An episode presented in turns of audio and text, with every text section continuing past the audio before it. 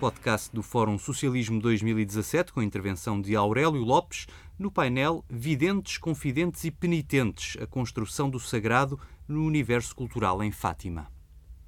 Uh, a inclusão de confidências e segredos nestes videntes transforma depois os videntes em confidentes, que é uma coisa completamente diferente. Se só vê quem merece, só dialoga quem é ainda mais merecedor. No caso de Fátima, só há dois videntes e só há um vidente e confidente, que é a Lúcia, como já vamos ver. Neste caso, em Fátima, só Lúcia é vidente. As aparições são ela. Os primos são apenas elementos probatórios uh, dos acontecimentos. Se for preciso, vamos ver porque uh, é, é, são eles que, de alguma forma, comprovam que aquilo aconteceu, ou pelo menos seja assim, já que o Coisa nunca viu nada né? e, e, só, e só admitiu que ouviu depois de ser instado uma série de vezes. Aliás, o Francisco devia ser um simplório. Uh, tudo indica isto. Uma pessoa toda a gente mandava nele até, até a irmã com sete anos e, e, e pelos vistos, as, as crianças todas lá do sítio. de uma maneira geral, os videntes são indivíduos sinceros na sua crença, por mais delirante que esta seja, e convictos da sua verdade. Sentem e, naturalmente, querem sentir que aquilo que lhes, que lhes acontece não depende causalmente da sua vontade. Logo, se não depende deles, depende de alguém óbvio. Fenómeno local. À semelhança de La Salete e Lourdes, e não só, no princípio, Fátima constitui um conhecimento, um acontecimento meramente local, popular e local. Um acontecimento que pretende responder a um social político inquietante e temeroso das pessoas daquela terra, naquele tempo e naquele espaço. As conversas extremamente prosaicas, próprias da idade de Lúcia, são meramente locais. A preocupação com a guerra, claro, e as, as mortes e as doenças dos vizinhos e conhecidos. Tudo a isto se resume a história dos testemunhos primeiros. Não podemos esquecer que se trata de crianças, em que o real e o simbólico de uma teologia necessariamente prosaica, que é uma teologia vendida para as, as classes populares, se confundem em inconsciente simbiose. Em termos paradigmáticos, Fátima participa de um modelo usual à época. Vai fazer parte. Vai existir em La Salette, vai existir em Lourdes, existir na, na, na em Guadalupe, vai existir em Vilar Chão, vai existir enfim, eh, em, diversos, em diversos locais, eh, em que eh, cumpre sempre este tipo de pressupostos. crianças, quase sempre raparigas, muitas vezes pastores, lugar ermo, dureza de vida, acidente geofísico, gruta, rocha, árvore, pedido de construção de um templo, milagre probatório, nascente milagrosa, prodígio do sol, curas sobrenaturais. Todos têm isto. Enfim, pode haver um outro caso, um outro caso em que uma outra coisa não seja tão evidente. Uh, aliás, o próprio Ladeira do Pinheiro tem isto tudo. Entre diversos outros temas, nem o anjo, nem o Imaculado Coração da Maria, nem o Sagrado Coração de Jesus, nem as referências à Rússia, nem sequer os famosos três segredos constam dos testemunhos primeiros. Foram acrescentados muito depois, décadas depois. Reconhecimento. O normal nestes fenómenos é a rejeição, pois os mesmos dispensam e menorizam o papel de intermediário dos sacerdotes, logo da Igreja. Por isso é que os padres locais estão sempre contra. Por isso é que os, os, os santos ao pé da porta não fazem milagres. Como é que pode fazer milagre um, um santo que eu conheço, que vi crescer, que é filho do Zé não sei quantos, que andar ali todo, todo, todo ranhoso e, e, e vestido, e agora é Deus foi escolhê-lo a ele? para, para, seu, para ser mensageiro na terra. Até eu que sou padre e que fiz tirei um curso, e que me preparei e que sou escolhido por Deus. Eu, até ele vai escolher o outro. Isto é extremamente difícil de aceitar. Em todas estas, estas grandes, grandes uh, aparições que se conhecem, os padres locais estiveram sempre contra. E o de Fátima também. Afinal, aceitar que Deus resolve atalhar a sua relação com os homens, escolhendo para ser emissário e confidente de uma criança ou um personagem quantas vezes simplório e às vezes chato, não é fácil. Daí a desconfiança do Parque de Fátima e do Cardeal Mendes Belo. E já vamos ver a importância do Cardeal Mendes Belo, que era o patriarca na altura, a que Fátima estava adstrita. Na altura não tinha sido ainda uh, reconstituída a Diocese de Leiria, que já tinha existido, e pertencia, aquela zona pertencia diretamente ao patriarcado. Por isso, ao Cardeal Mendes Belo, que teve sempre contra Fátima e que disse, inclusivamente, aconselhou essencialmente as pessoas da Igreja para não se envolverem nisso. Uh, Percebe-se, contudo, que desde o início existe uma atitude de abertura, apoio de alguns clérigos de especial influência na região. A começar pelo Cone Formigão, de Santarém, do Liceu de Santarém, o, o vigário do, do, Olival, que é uma freguesia do Conselho de Orém, o padre Ferreira de Lacerda, que, é o, o que era o, o, diretor do jornal O Mensageiro de Leiria, que percebe-se que mesmo contra a vontade da hierarquia direta da Igreja, vão, de alguma forma, desenvolvendo esforços esperando situações uh, mais propícias. Não é? Entre 1917 e 1921, o processo mantém-se como em suspenso. Está parado. Esperando-se tempos mais favoráveis. A partir daí, no tempo agora mais propício, tudo começa a mudar. A partir dali, começa a mudar um processo acelerado. Porquê? Por duas coisas. Porque morre a Jacinta e Francisco. E o que é que é, qual é a importância disto? Porque uma coisa é controlar um vidente, outra coisa é controlar três. Uh, a crescer. Que nunca se sabe como é que vai ser a sua personalidade. Nunca se sabe o que é que eles vão começar a dizer. Podem começar a dizer coisas que foram contra aquilo que disseram no início e que, entretanto, foram aceitas e estão de alguma forma consagradas. Isto é, é, um, é, é um aspecto sempre complicado. La Salette teve um problema grande com isto, porque um dos miúdos que foram videntes, mais tarde veio dizer que aquilo foi uma montagem. E depois veio outra vez dizer que não, tinha sido mentira. Mas eh, nunca mais La Salette se livrou deste estigma. Uh, aliás, o rapaz parece que também não, não encarreirava to, totalmente. Uh, e por isso, este tipo de coisas é muito difícil.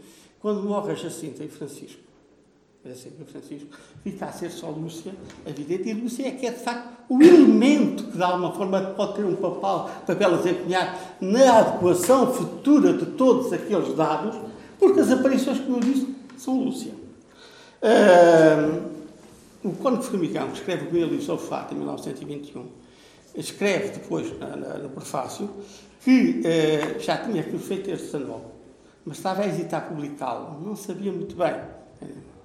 Mas com a morte, com a da, da, da Jacinta, uh, tudo aquilo veio de novo à, à tona d'água e ele resolve editar aquilo, embora ainda preventemente, preventivamente, dizendo e prudentemente, não sei se até que ponto é que podemos considerar aquilo uma realidade, uh, uma realidade irafânica ou não, mas esperemos que o tempo, esperemos que o tempo faça, o faça, fa, nos faça, nos clarifique essa, essa situação. Por isso, até 1921 isto está parado. Depois é criada, recriada a Diocese de Leiria.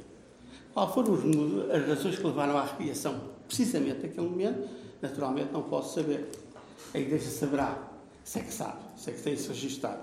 Para lá daquelas que são oficiais, como é óbvio. Porquê é que foi escolhido também para lá um bispo que era um claro admirador de Lourdes e do marianismo?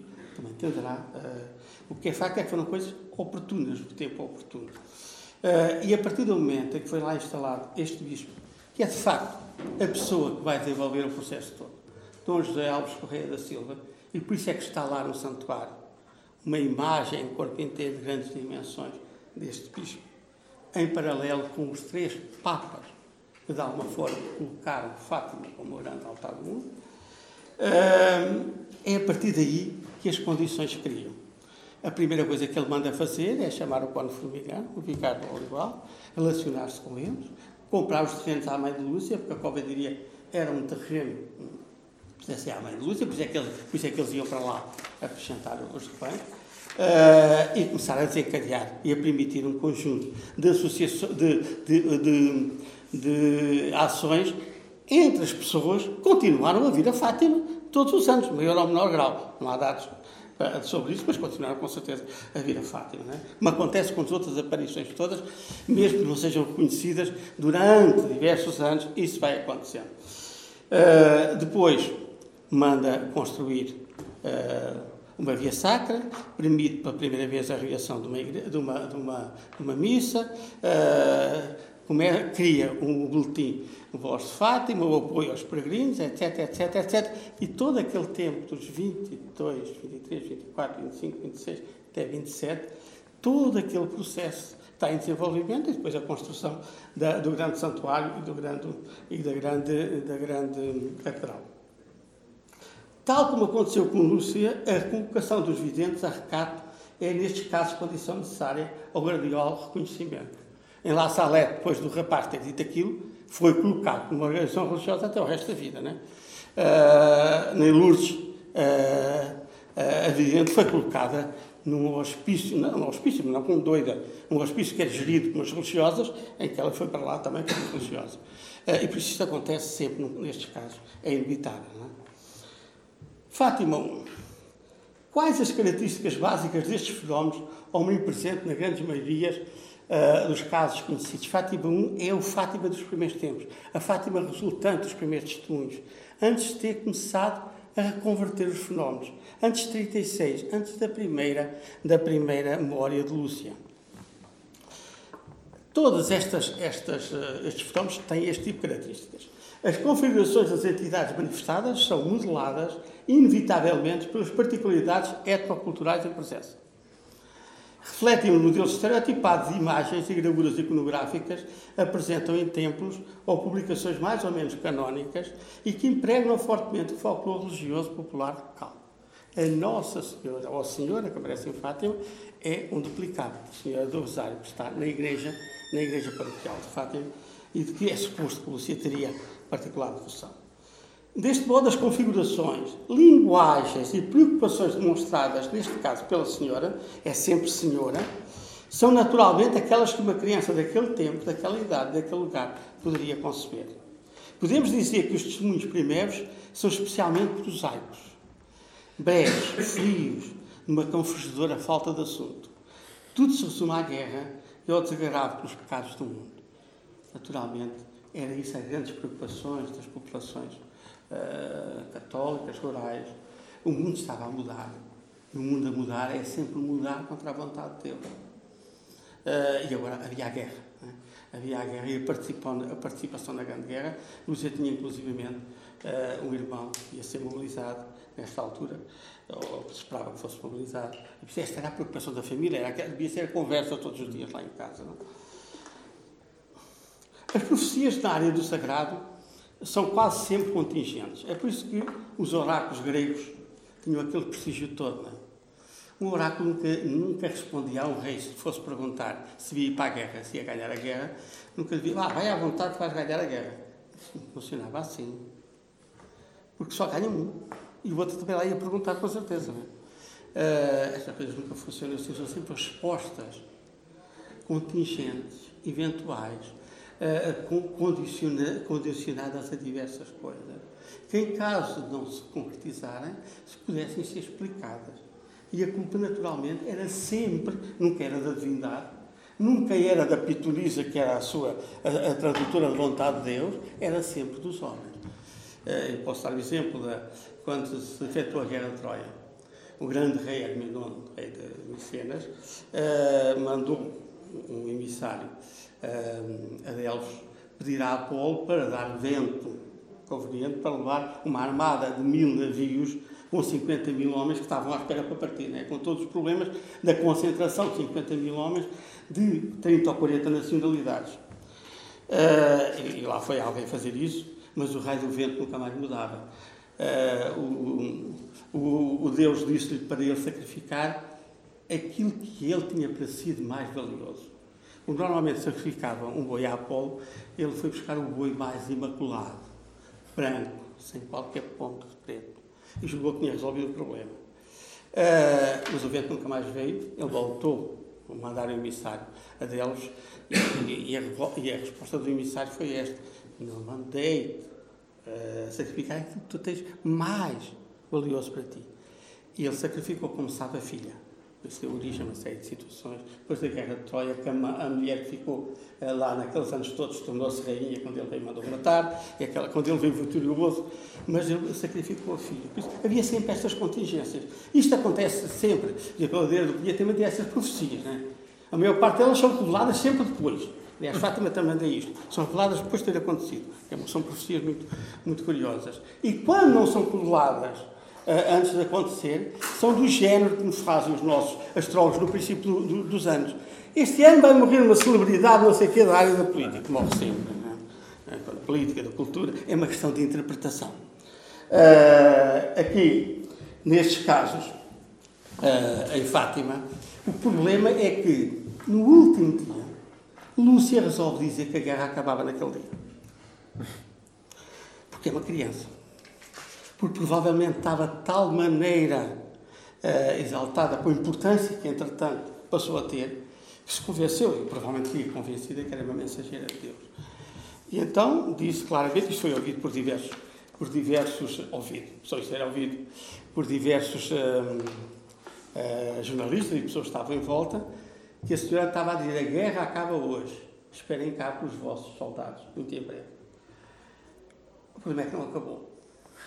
Acabou passado um ano, um ano e coisa. E isto foi um dos problemas que também fez, durante estes anos, a situação de Fátima se tivesse perdido alguns créditos. E, de alguma forma, eh, foi preciso passar também algum tempo para digerir isto. Até porque o Cónigo Formigão, que se esforçou porque Lúcia dissesse que tinha ouvido o contrário, Uh, eu não tenho essas situações que ia demorar muito tempo, tenho um livro, mas isso é outra história. Uh, insistiu com ela. Então, mas o que é que Nossa Senhora disse precisamente? E ela, que podia ter muitos defeitos, mas devia ser um bocado teimosa e convicta, Nossa Senhora disse textualmente assim. Não, não disse textualmente, como é lógico.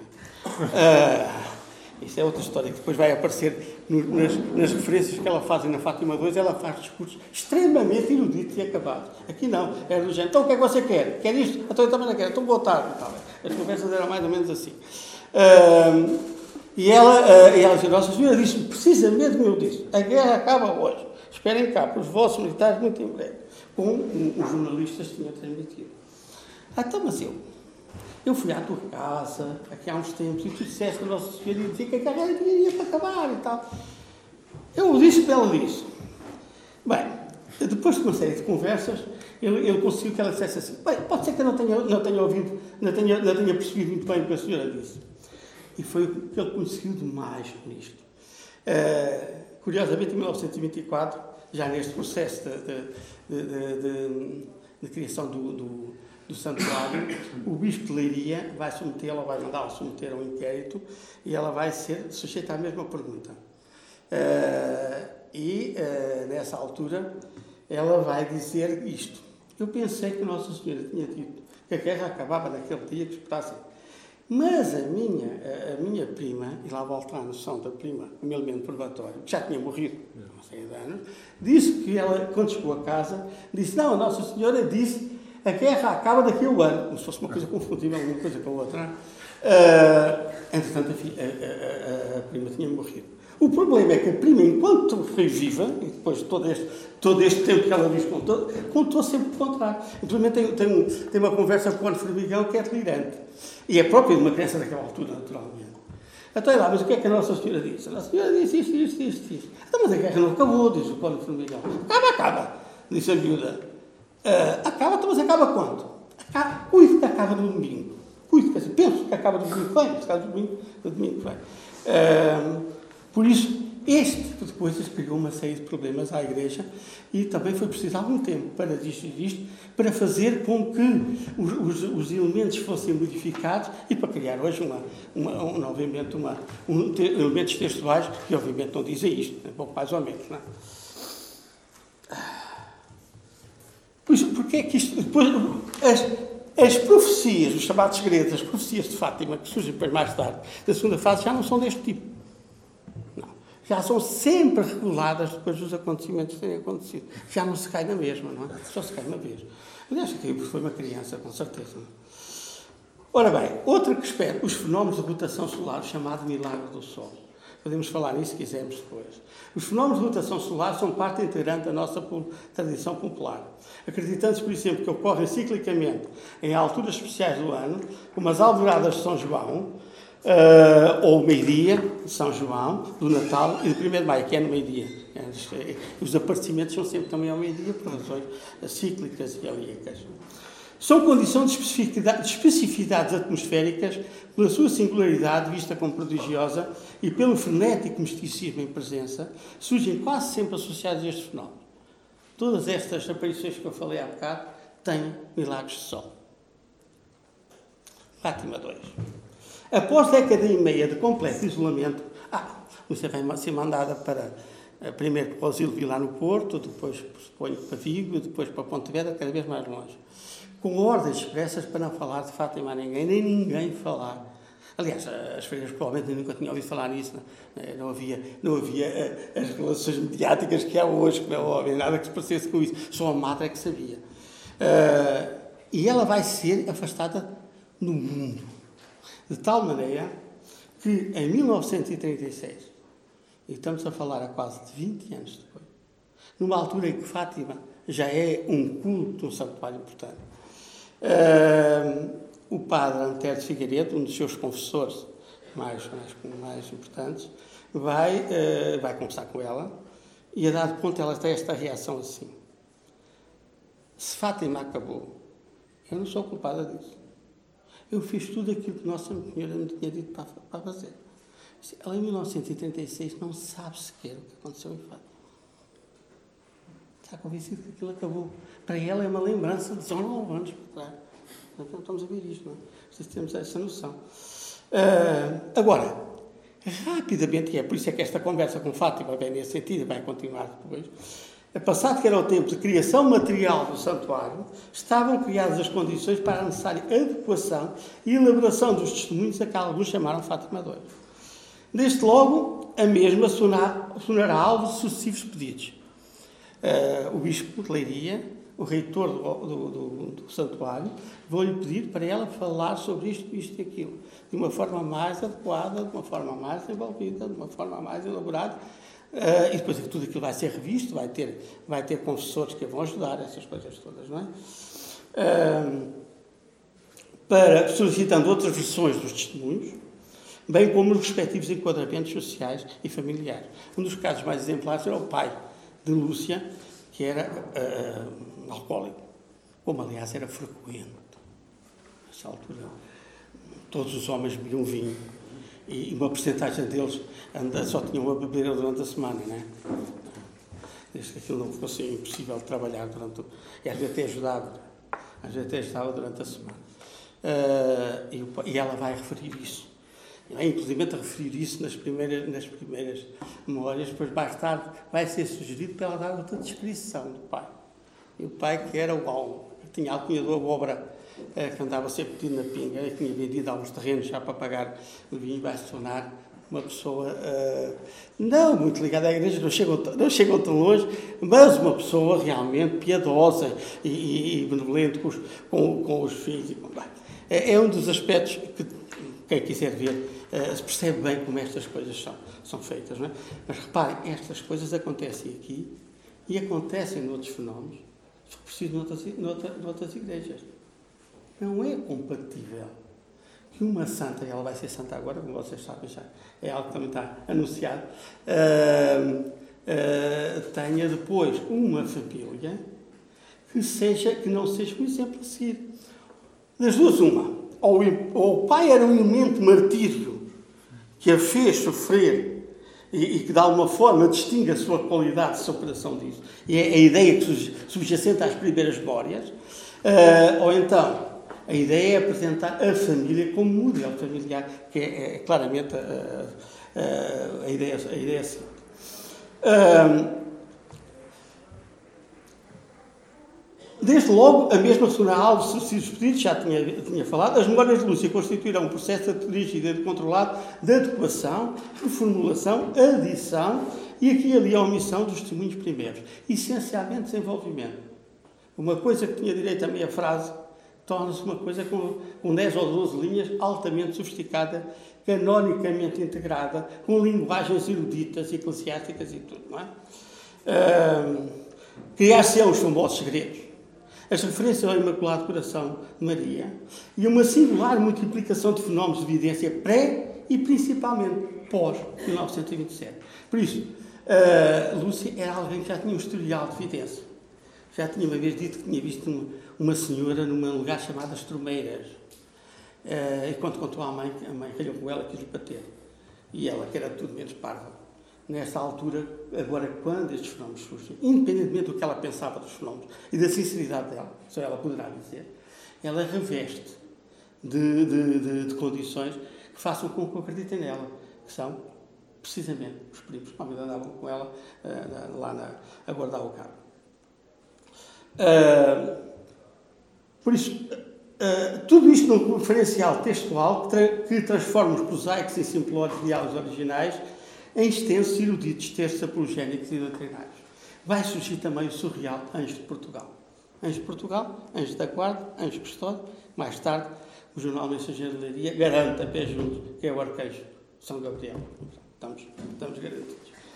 Ora bem, este anjo, há uma referência a uma aparição anterior ao 13 de maio, eh, em que ela e, e não, não, eram os primos, os primos aparecem mais tarde, mas eram duas, duas, duas colegas, dizem terem visto um, vulto embrulhado no lençol.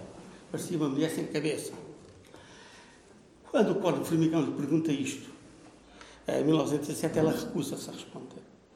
Curiosamente, em 1940, ela transforma-se num jovem mais brilhante com a luz, belo e tal, que é o tal anjo de Portugal. É uma coisa extremamente curiosa e vem na, vem na sequência da necessidade de Fátima surgir como um elemento agravatório da, da consciência e da, e, da, e, da, e da identidade nacional Uh, que nessa altura estava, uh, enfim, depois da perca, depois também da Índia uh, e, da, e, da, e, depois da, da, da guerra colonial, Fátima vai se tornar e vai gerar um culto nacionalista a Virgem de Fátima vai se tornar uma Virgem peregrina, que vai peregrinar por todo o território nacional, inclusive ultramarino.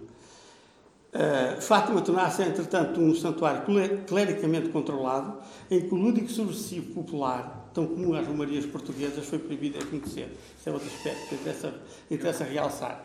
Uh, aquilo que acontecia normalmente na, nas Marias portuguesas, e que ainda hoje acontece, é o comes e bebes todas as noites, danças e cantares, pauladas e paulitadas, uh, fora daquilo que são os, os, os, uh, os exercícios oficiosos. Uh, a grande maioria dos acontecimentos são, de facto, deste tipo. Muitas vezes dava origem a grandes conflitos entre jovens, rapazes, caçadores, que queriam impor-se às raparigas e mostrar que eram valentes. Uh, das diversas freguesias concorriam àquele, àquele santuário.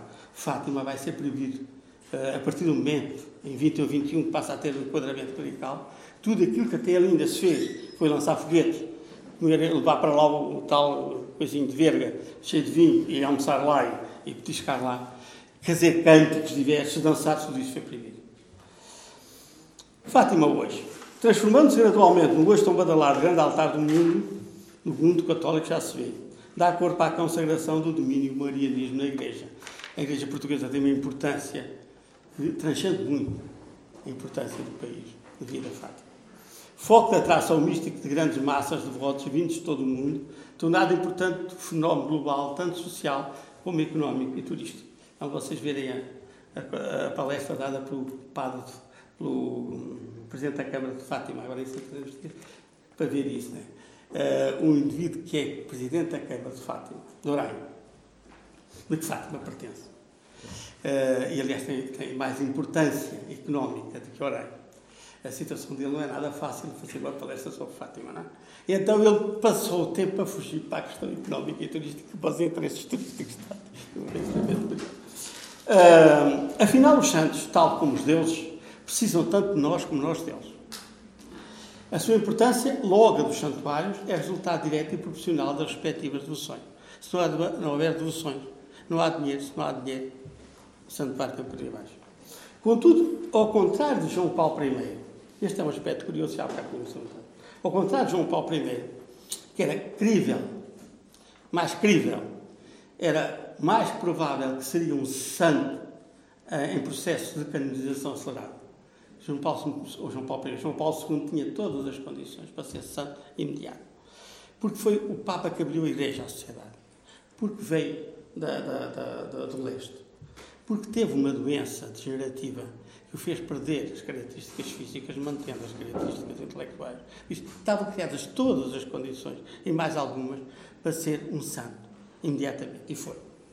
E foi. Aliás, ele era já santo antes de ir, já a, a estátua dele de Fátima já recebia já recebia lá as orações e, a, e, as, e, as, e as flores muito antes dele ser beatificado e depois a canonização.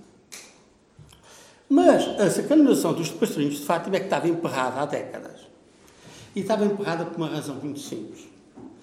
Uh, existe uma comissão da causa dos santos uh, no Vaticano, que trata destes assuntos, que é liderada por um português, o cardeal Saraiva Martins, e que mostra a importância, aliás, da Igreja Portuguesa nestas coisas. E que analisa os milagres que surgem associados ao processo que, que reivindica ou que propõe aquela figura para santa. E o caso dos, dos de Fátima é, já tinham sido promovidos a beatos, podemos dizer assim, mas estavam nessa fase dos beatos. Porquê? Porque ninguém vai a Fátima pedir aos pastorinhos. Pedem à Nossa Senhora. Ninguém pede como se ninguém pede, eh, pede, a Deus não se pede ao santo, costuma dizer, ele é um, bocado essa lógica, não é? Além disso, eram figuras mais ou menos iconográficas, eh, eternamente crianças, não mais apropriadas para se pedir determinado tipo de coisas. E o, o, cardeal Saraiva Martins, uh, uns anos, sempre na altura em que eu escrevi este livro, tinha acabado de dizer uma coisa deste tipo. Esperemos que surja um milagre, possa ser aprovado pela Igreja, para que uh, a canonização dos pastorinhos se desenvolva rapidamente. Outras palavras, não é? Uh, Porquê é que isto era importante? Isto era importante porque Fátima, porque Lúcia tinha entretanto morrido e precisava ser canonizada. Isso é verdade que não é preciso um milagre para canonizar o santo. A Igreja considera que é a vida piedosa que sustenta isso. O milagre é quase sempre elemento se não indispensável, um elemento que aparece como indicador de santidade, podemos dizer assim. Uh, neste caso, neste caso, era, e, e, na altura que eu digo ali, isto não é nada que um apelo que o cardeal Saraiva Martins está a fazer, não resolve isto imediato, rapidamente. Ele resolveu. O milagre apareceu quando foi preciso, vocês sabem, apareceu há dois anos, e eles foram canonizados agora no santuário. Porque Lúcia tem que ser canonizada porque Lúcia é que é Fátima. Porque Lúcia é que é uh, alguém que, de alguma maneira, sustenta todo aquele, toda, toda, toda a matriz em que, quando volta da qual se consubstancia o, o santuário. Este processo de Lúcia vai ser rápido. Aliás, ela está já neste momento, percebe-se daquilo pouco que se vê, a Igreja faz isto de uma forma recatada, e acho muito bem, uh, percebe-se que ela está a ser, consegue criar condições já existem referências nos jornais a que se deve pedir à Lúcia. Já existem as referências com que ela vai ser, vai ser chamada, vai ser chamada a Santa dos Pobres. Vocês depois vão ouvir isso. Que é curioso, porque ela, sobre alguém que não teve nada a ver na sua relação, uh, na sua relação piedosa com o povo, foi ela, porque teve enfim, o tempo todo dentro da, de, uma, de uma organização, ainda por cima uma organização que não tinha uma relação com, com as pessoas, como algumas, algumas congregações religiosas femininas têm. Uh, em suma, Fátima é, poder-se-á dizer, o aproveitamento do fenómeno erofânico, várias vezes verificado e repetido em diversos tempos, com diversas configurações e em diversificados, diversificados cenários conjunturais e socioculturais. Uh, a talho de foice, apenas uma referência aqui que é importante. Uh, a ascensão gradual do culto mariano, que Fátima constitui um paradigma, constitui, de certo modo, um regresso à antiga deusa mãe, avatar da terra, nas suas múltiplas, valências, o cristianismo tinha erradicado quando se implantou. Ora, o cristianismo é uma religião misógina, quer dizer, uma religião em que a mulher é tratada um bocadinho abaixo do cão, cuja menorização da mulher, não tendo hoje a importância dos primeiros séculos, em que aí era mesmo assim, é ainda evidente. À semelhança do judaísmo e do islamismo, também elas religiões decorrentes de povos pastores. Podemos fazer, porque é que os povos pastores têm religiões em que a mulher é menos importante? Do que, por exemplo, os jovens agricultores, para ir mais longe. Embora os processos históricos depois também contem muito. O culto de Maria virá assim a preencher uma evidente lacuna entre as massas cristãs europeias, herdeiras do sistema religioso ligado à terra e à agricultura, em que as divindades femininas eram determinantes. O cristianismo traz essencialmente santos, divindades masculinas. Uh, um Deus criador é masculino, o Jesus Cristo é masculino, a masculinidade está ali. Uh, focalizada agora numa entidade que, apesar de virgem, é mãe. Mãe do Redentor, logo arquétipo de todas as mães. Podendo assim dizer-se, mais suportada em Maria sempre Virgem, o culto popular da Virgem Maria surge-nos sim como assentando na natureza de Maria, enquanto mãe e apesar de Virgem. E eu para já ficaria por aqui e abrir-se-ia Uh, Ainda temos. Uh, sim. Bom. Muito obrigado.